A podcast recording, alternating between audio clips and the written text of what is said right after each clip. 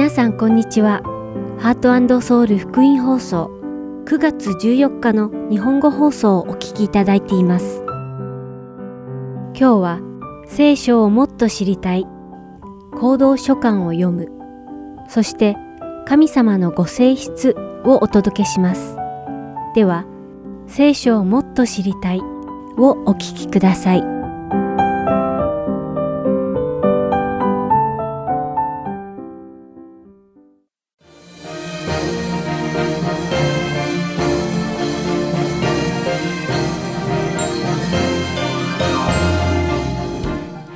さんこんにちは。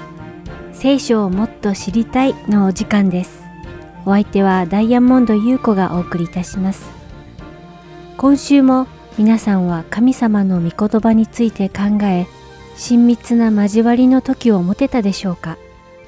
皆さんが神様の御言葉を通して、より一層神様のことを知ることができたらと願います。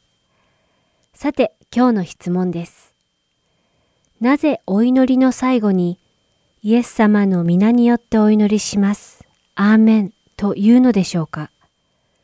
どうして私たちはイエス様の皆によってお祈りするのでしょうか？というのが今日の質問です。確かに私たちはお祈りの最後に必ずイエス様の皆によってお祈りします。アーメンと言ってお祈りを締めくくりますね。実はこの質問の答えはすごく簡単です。イエス様がこのように祈りなさいとおっしゃったからです。答えは簡単でしたが、実は深く考えなければならないことがあります。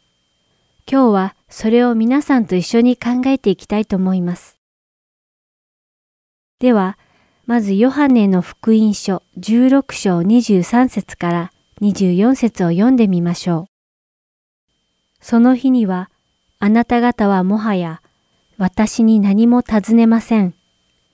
誠に誠にあなた方に告げます。あなた方が父に求めることは何でも、父は私の名によってそれをあなた方にお与えになります。あなた方は今まで何も私の名によって求めたことはありません。求めなさい。そうすれば受けるのです。それはあなた方の喜びが満ち満ちたものとなるためです。イエス様は、あなた方は今まで何も私の名によって求めたことはありません。これからは私の名前によって求めれば、あなたは受けるのです、とおっしゃいました。ですから、私たちはイエス様の皆によって神様に尋ねるのです。しかし、私が先ほど言ったように、答えは単純ですが、深く考えなければならないことがあります。それはイエス様の皆によってお祈りすることを呪文のように思っている人が時折いるということです。また、イエス様の皆というのが神様に祈りを届けるための合図だと考える人もいます。イエス様の皆によってという言葉を理解するには、イエス様の皆によってという言葉に含まれる意味について考える必要があります。実際、お祈りだけがイエス様の皆によって行うように言われているものではないのです。私たちはすべてのことにおいて何をするにもイエス様の皆において行うように言われているのです。それではイエス様の弟子たちの行動について考えてみてください。彼らが奇跡を行ったとき、彼らはイエス様の皆によって奇跡を行い、病人を癒したときもイエス様の皆によって癒しました。また彼らが洗礼を与えたとき、話したとき、教えたとき、励ましたとき、そして悪霊を追い出したときなど、いつも彼らはイエス様の皆によってそれらのことを行いました。コロサイ人への手紙3章17節には、私たちがすることはすべてイエス様の皆によってしなさいと書かれています。では一緒に読んでみましょう。あなた方のすることは、言葉による行いによるとを問わず、すべて主イエスの名によってなし、主によって父なる神に感謝しなさい。とあります。言葉による行いによるとを問わず、すべて主イエスの名によってなしとは一体どういう意味なのでしょうか。私たちが話すときはいつもイエス様の皆によってと付け加えなければいけないのでしょうか。また私たちが何かをするたびにイエス様の名によってと言わないといけないのでしょうか。いいえ、そうではありません。イエス様の皆によっての意味は、イエス様の権限を持って物事を行うことと、イエス様の皆によって物事を行うという二つの意味があります。まず最初に、イエス様の権威を持って物事を行うことについて考えてみましょう。私たちはクリスチャンです。クリスチャンはイエス様を通して神の子となった人たちです。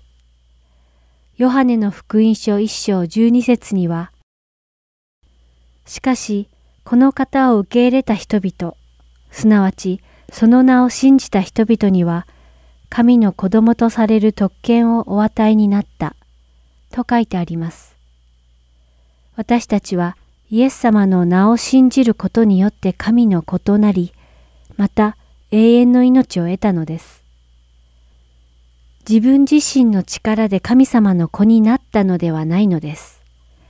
私たちが神の子となれたのは、イエス様の十字架を通してそうなれたのです。そして私たち罪人が神様の見舞いに立つことができるのは、イエス様の十字架による恵みによるものなのです。私たちはイエス様のおかげで神様を私たちのお父様と呼ぶことができるのです。イエス様の権威によって私たちは自分たちを神の子と名乗ることができるのです。このように私たちが神様にお願いできるのはイエス様のお名前と権威によってなのです。次にイエス様の皆において行うことについて考えてみましょう。もし良くないことをイエス様の皆によってと尋ねたとき、神様は聞いてくださるでしょうか？例えば、自分が嫌いな他人に何か悪いことが起きるように尋ねた場合、または両親が禁止している悪影響を及ぼすようなビデオゲームが手に入るように祈った場合、私たちはイエス様の皆によってこのようなことを祈るべきでしょうか神様は完全な義であられるため、神様の本質の真逆にある悪いことはなさりません。ですから、私たちが悪いものを求めても、神様はお答えにはなられません。よって、イエス様の皆によって尋ねることは、イエス様が何を求めておられるかを考えるべきなのです。イエス様が父なる神様にお願いされることこそ、私たちクリスチャンがイエス様の皆によってお願いするべきことなのです。父なる神様の栄光のため、イエス様は正しく義であることだけを求めます。これが私たちがイエス様の皆によってお願いすることなのです。皆さんは私たちがなぜイエス様の皆によってとお祈りするかお分かりいただけたのではないでしょうか。最後にもう一つ、お祈りするとき、イエス様の皆によってお祈りします。アーメンと言いますが、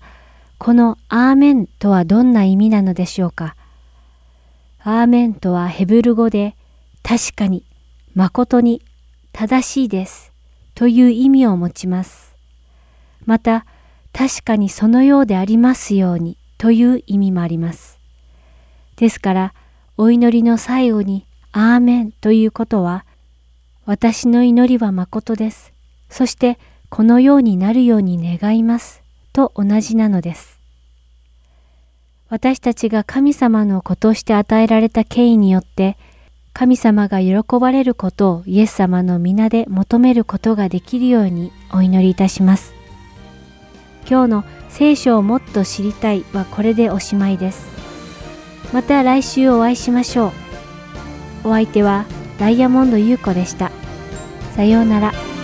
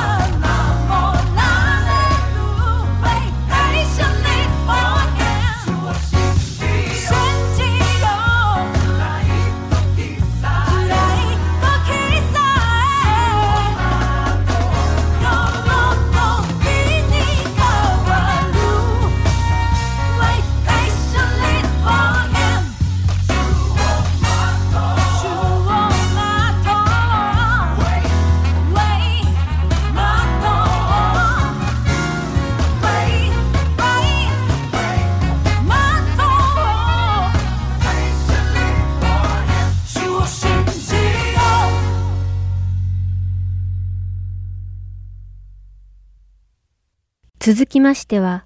行動書簡を読むをお聞きください。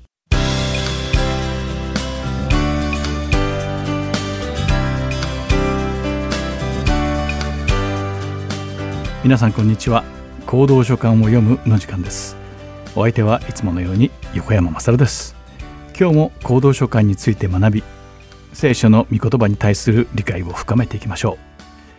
う。さて今回はピレモンへの手紙についてです。使徒パウロはローマの牢獄から4通の手紙を書きました。その4通の書簡とはエペソ人への手紙。前回お話したコロサイ人への手紙。そして今週学ぶピレモンへの手紙。そして次回学ぶ予定のピリピ人への手紙です。ピレモンへの手紙はこの4通の行動書簡の中で最も短い手紙です。またその他の行動書簡は教会に宛てて書かれているのに対しピレモンへの手紙はピレモンという個人宛てに書かれたものなのです。個人宛ての手紙が聖書の中に含まれていること自体驚きなのですがそれはこの書簡の中にクリスチャンが学ぶべき多くの真理が含まれているからに他なりません。さてこのピレモンへの手紙には3人の主な人物が登場します。それはパウロとオネシモとピレモンです。この手紙は先ほども言ったようにパウロがピレモンという人物に宛てて書いた個人的な手紙でその中でパウロはとても大きな頼み事をしています。パウロはピレモンにオネシモという脱走した奴隷を許してほしいと頼んでいるのです。このピレモンはパウロの説いた福音を聞いてクリスチャンになったとても裕福な人物であったと言われています。そしてオネシモはこのピレモンの家で働いていた奴隷だったのです。当時奴隷は主人の個人的な所有物でした。そしてオネシモは脱走したことでピレモンの経済状態に大きな損害を与えてしまったのです。ほとんどの聖書学者たちはピレモンへの手紙の第1章18節からオネシモが逃げ出した時にピレモンのところから多額のお金を盗んでいたのではないかと分析しています。この新約聖書が書かれた時代の奴隷は人間としての権利を持っておらず主人の絶対的権威の下にありました。このように奴隷が主人から大金を盗んで脱走するということはとても大きな事件だったのです。主人の金を盗んで逃げたオネシモはローマにたどり着きます。オネシモがいたコロサイとローマは遠く離れていました。コロサイは現在のトルコの中西部にあった町でした。オネシモはトルコとギリシャを経てローマにたどり着いたのですがその距離はおよそ 2000km だったと推測されています。オネシモがローマに逃げてきた理由は人口の多い大きな都市だと自分の身分を隠して生きることが容易だったからだと思われます。しかしこの巨大な都市でオネシモはパウロに出会いイエス様の福音を聞いたのです。そして福音を聞いたオネシモは生まれ変わりました。イエス様の働きのおかげでオネシモは神様の無条件の愛と許しを経験したのです。しかし神様の見前でオネシモの罪は許されていたのですが彼は個人的に罪を犯した相手に対して許しを請う必要があることを学んだのです。パウロはオネシモに主人のところに戻って許しを請うこと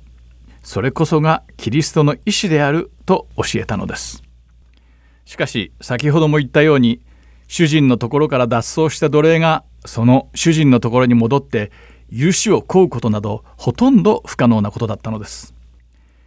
逃げ出した奴隷が捕まると大抵の場合その奴隷は手と足を釘で十字架に打ちつけられ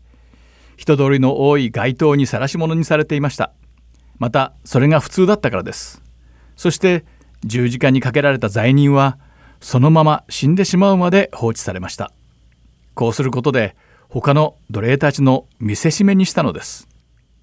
ですからオネシモが主人のところに戻って許しを請うことはどうぞ殺してくださいというのと同じだったのです。それを全て分かっていながらパウロはピレモンにイエス様の愛を持ってオネシモを許してあげてほしいとお願いしているのです。そしてオネシモを奴隷としてではなくピレモンの家族の一員として迎えてあげてほしいとまで言っているのです。こんな願いは当時の常識から考えるととても馬鹿げておりまた口頭無形なものでした。しかしパウロはオネシモをピレモンへの手紙を託した敵子と同行させてコロサイの地へ送り出したのです。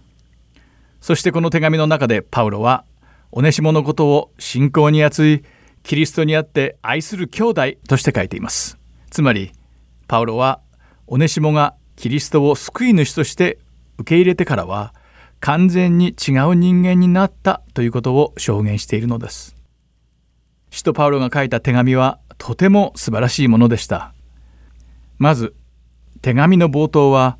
ピレモンを褒めるところから始まります。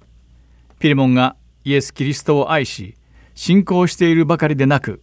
同じ信仰を持つ者たちもも信用し愛していることを褒めています。そしてパウロはたくさんのクリスチャンがピレモンによって慰められたということを聞いてとても喜んでいることを伝えています。そしてその後にパウロはピレモンに頼み事を持ち出すのですピレモンへの手紙の8節から10節を読んでみましょう私はあなたのなすべきことをキリストにあって少しもはばからず命じることができるのですがこういうわけですからむしろ愛によってあなたにお願いしたいと思います。年老いて今はまたキリストイエスの囚人となっている私パウロが獄中で産んだ我が子オネシモのことをあなたにお願いしたいのです。とあります。パウロはピレモンにイエス様について教えた教師でした。ですからピレモンにオネシモを許してあげなさいと命令することもできたのですがあえてそうせずにキリストの愛に免じて許してあげてくださいとお願いしているのです。パウロはオネシモを無理やり受け入れさせるのではなくピレモンが自分から進んで喜びに満ちた心でそうしてほしかったのです。またパウロは自分のことをイエスの年老いた囚人と表現しオネシモを獄中で産んだ我が子オネシモと呼んでいます。ピレモンが自分の死と仰ぐパウロからのこの手紙を読んだ時一体どう思ったのでしょうか。パウロは自分からへり下ってピレモンの愛に訴えかけているのです。ピレモンはきっとこのような要請を受けないわけにはいかなかったのだと思います。当時人間として認められてさえいなかった一回の奴隷のためにまでこんなにも深い愛で懇願しているパウロにピレモンの心が動かされないはずはなかったからです。そしてパウロは11節で彼は前にはあなたにとって役に立たないものでしたが今はあなたにとっても私にとっても役に立つものとなっています。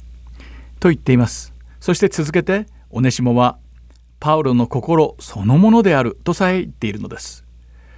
これこそが役立たずさえも有能なものに変えてしまう福音の持つ力の証明ではないでしょうか。ここで興味深いのは彼の名前はオネシモだということです。オネシモとは有能という意味なのですが主人から大金を盗んで逃げたオネシモはその名前に完全に負けてしまっていました。しかしイエス様によって生まれ変わった後は彼はパウロにとってとても役に立つ人材となったのです。やっと自分の名前と釣り合うようになったのです。どんなに役に立たない人間でも福音は変えてしまう力を持っています。そしてオネシモは自分のためではなく他人のために生きるように変えられました。そして彼は世に善をなしイエス様の名のもとにこの世を向上させるようになったのです。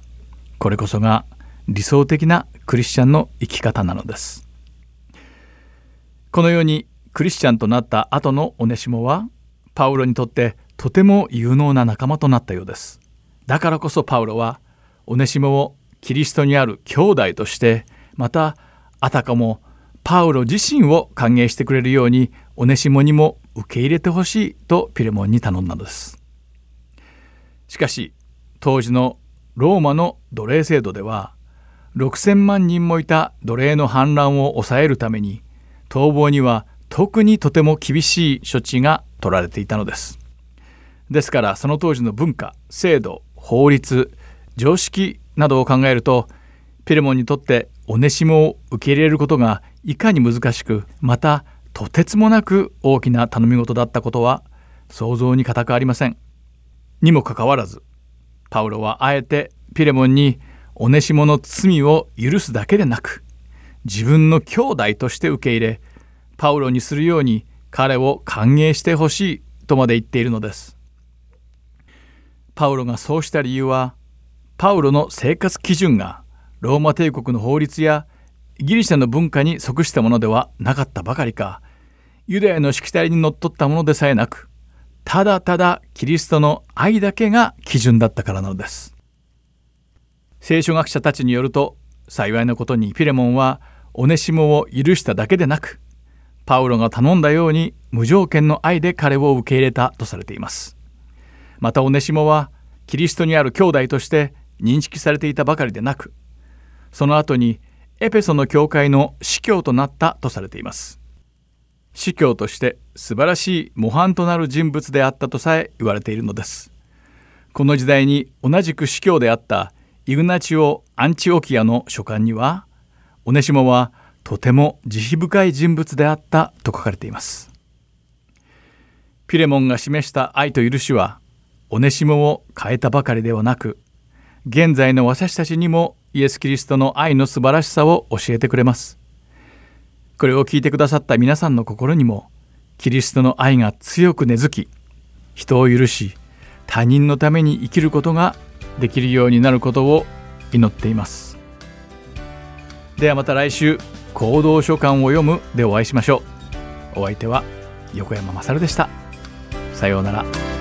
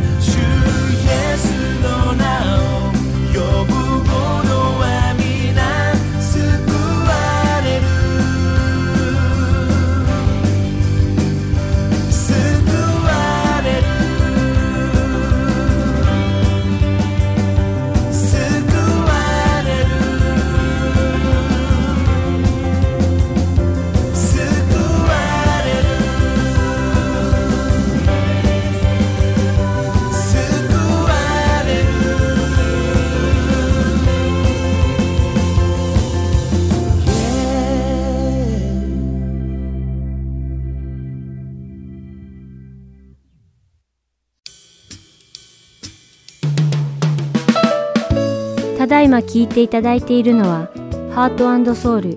福音放送日本語プログラムキリストにあって一つです。スマートフォンでお聞きになりたい方は、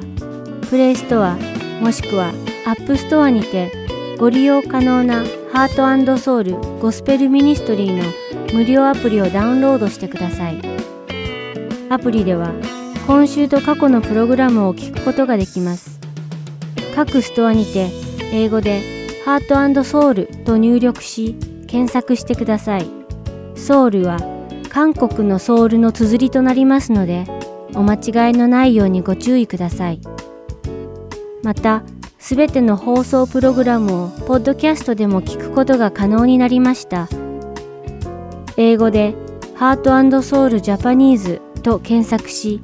お聞きになりたいプログラムをダウンロードしてお聞きください。もし質問がございましたら、heartandsoul.org at gmail.com heart and seoul.org at gmail.com までメールでお知らせください。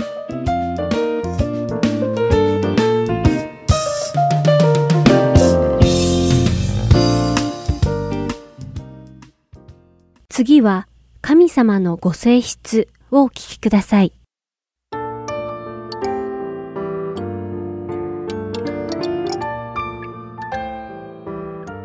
皆さんこんにちは。神様のご性質の時間です。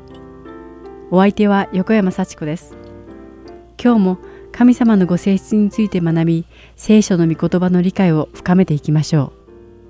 う。さて、今回は神様は真実、あるいは誠、または真理であるというご性質について見ていきましょう。神様は神様が愛そのものであられるように真実そのものなのです。私たちが生きている文化の中ではある人にとっては真実であってもその他の人には真実ではなくまた私が何を信じようが私の勝手であなたは自分の好きなものを信じればよいというような考え方が普通にまかり通ってしまっています。誰でも一度はこのようなことを言う人に会ったことがあるのではないでしょうか。トニー・エヴァンス博士は自身の著書「霊的戦争における勝利」の中で真実とはある物事に対する神の見識でありその根幹をなすものである。真実には神の本来の意図が含まれておりそれが現実を図る絶対的な客観的基準となっている。また真実は神によってあらかじめ定められているものでもある。真実とは現実の本来の形であるため全てのものは真実に準拠しなければならないのである。と述べています。真実、真理、誠を意味する英語の truth という言葉はニューアメリカンスタンダード訳の聖書では188節にわたって201回も出てきます。そしてそれは神様のご性質についてであったり、人が真実や真実ではないことを話している時に使われている場合があります。ダビデは詩篇の中でこの言葉をよく使っています。例えば詩篇の25編の4節と5節では、ダビデはあなたの小道を私に教えてください。あなたの真理のうちに私を導き、私を教えてください。あなたこそ私の救いの神。私はあなたを一日中待ち望んでいるのです。と書いています。また、詩篇の31編の5節には、私の霊を見てに委ねます。真実の神、主よ、あなたは私をあがない出してくださいました。とあります。イザヤとエレミアもその書の中で真理や真実や誠という言葉をよく使っています。例えば、イザヤ書の第65章では、主である神様が信仰に厚い残されたご自分のしもべたちに与える祝福について話されています。そして16節で神様はこの世にあって祝福される者は誠の神によって祝福され、この世にあって誓うものは誠の神によって誓う。先の苦難は忘れられ、私の目から隠されるからだ。とおっしゃっています。ここでは、真実、真理ではなく、誠という日本語が使われています。また、エレミアが神様に対する信仰のないエルサレムを嘆き悲しみ、エレミア書の第5章の3節で神様に向かって、主よ、あなたの目は真実に向けられていないのでしょうか？あなたが彼らを撃たれたのに彼らは痛みもしませんでした。彼らを立ち滅ぼそうとされたのに彼らは懲らしめを受けようともしませんでした。彼らは顔を岩よりも固くし悔い改めようともしませんでした。と叫んでいます。次に新約聖書を見てみましょう。ヨハネの福音書の第一章でイエス様の神聖について語り、14節で言葉は人となって私たちの間に住まわれた。私たちはこの方の栄光を見た。父の身元から来られた独り子としての栄光である。この方は恵みと誠に満ちておられたと述べています。そしてヨハネは第8章の32節で、そしてあなた方は真理を知り、真理はあなた方を自由にします。と書いています。イエス様はヨハネの福音書の第14章の6節で、イエスは彼に言われた。私が道であり、真理であり、命なのです。私を通してでなければ、誰一人父の身元に来ることはありません。と、はっきりと述べられています。イエス様は、ご自分は一つの真理であり、また真実そのものであるとおっしゃっています。だからこそ、イエス様の御言葉は私たちにとって真実なのです。神様は真実であられます。そしてイエス様も神様であられるので、イエス様は真実であられるのです。ヨハネの福音書の第17章の17節でイエス様は大祭司の祈りの中で道地に世界の弟子たちのために真理によって彼らを清め分かってください。あなたの御言葉は真理です。と祈られています。クリスチャンとして神様は精霊を通して真実のうちに私たちを性別してくださいます。ヨハネの福音書第15章の26節でイエス様は、私が父のもとから使わす助け主、すなわち父から出る真理の御霊が来るとき、その御霊が私について証しします。と言われています。また、パウロも真理について多くのことを語っています。エペソビトへの手紙の第6章では、パウロがエペソの人々に神様の武具を身につけなさいと述べ、14節で、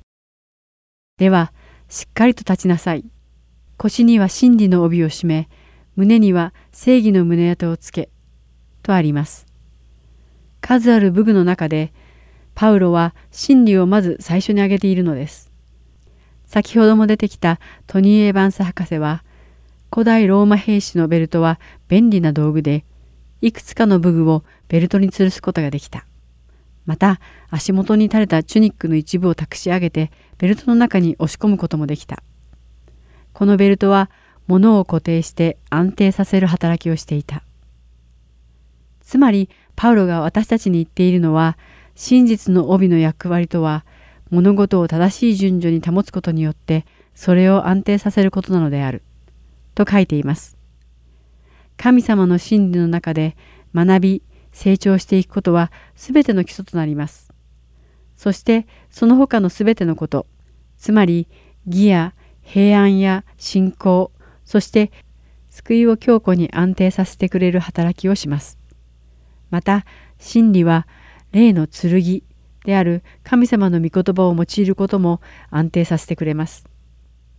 そして最後にエヴァンス博士は神を知り御言葉を知ることのみが真実の帯の使い方を学ぶたった一つの道である。なぜなら神だけが完全な真実を定義することができるからである。と書いています。神様は真理であられます。真実こそ神様が本来意図された現実なのです。神様の御言葉を学び、神様に知恵と導きを求めることによって私たちは神様の現実そして神様の真理の現実のうちに生きることができるようになるのです。今回も最後にパウロが書いたエペソビトへの手紙の第5章8節から10節を読んで終わりたいと思います。あなた方は以前は暗闇でしたが今は主にあって光となりました。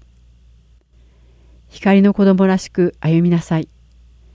光の結ぶ実はあらゆる善意と正義と真実なのです。主に喜ばれることが何であるかを見分けなさい。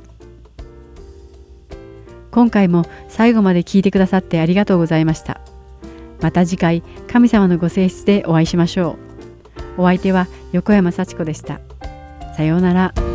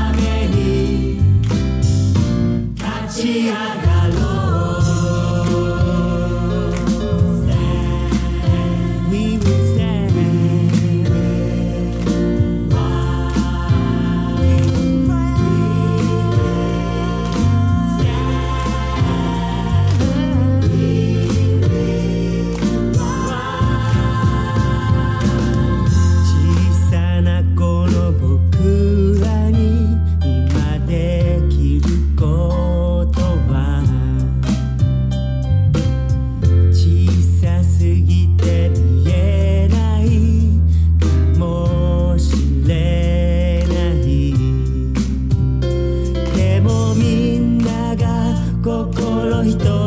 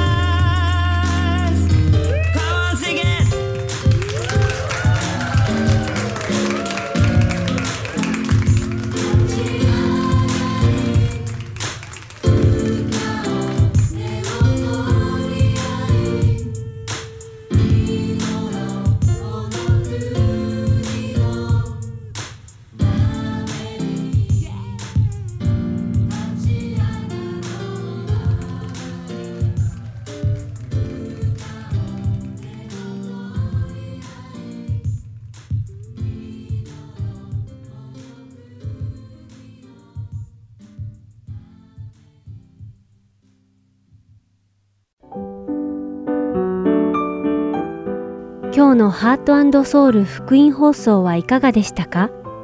最後までお付き合いくださりありがとうございました。また来週お会いしましょう。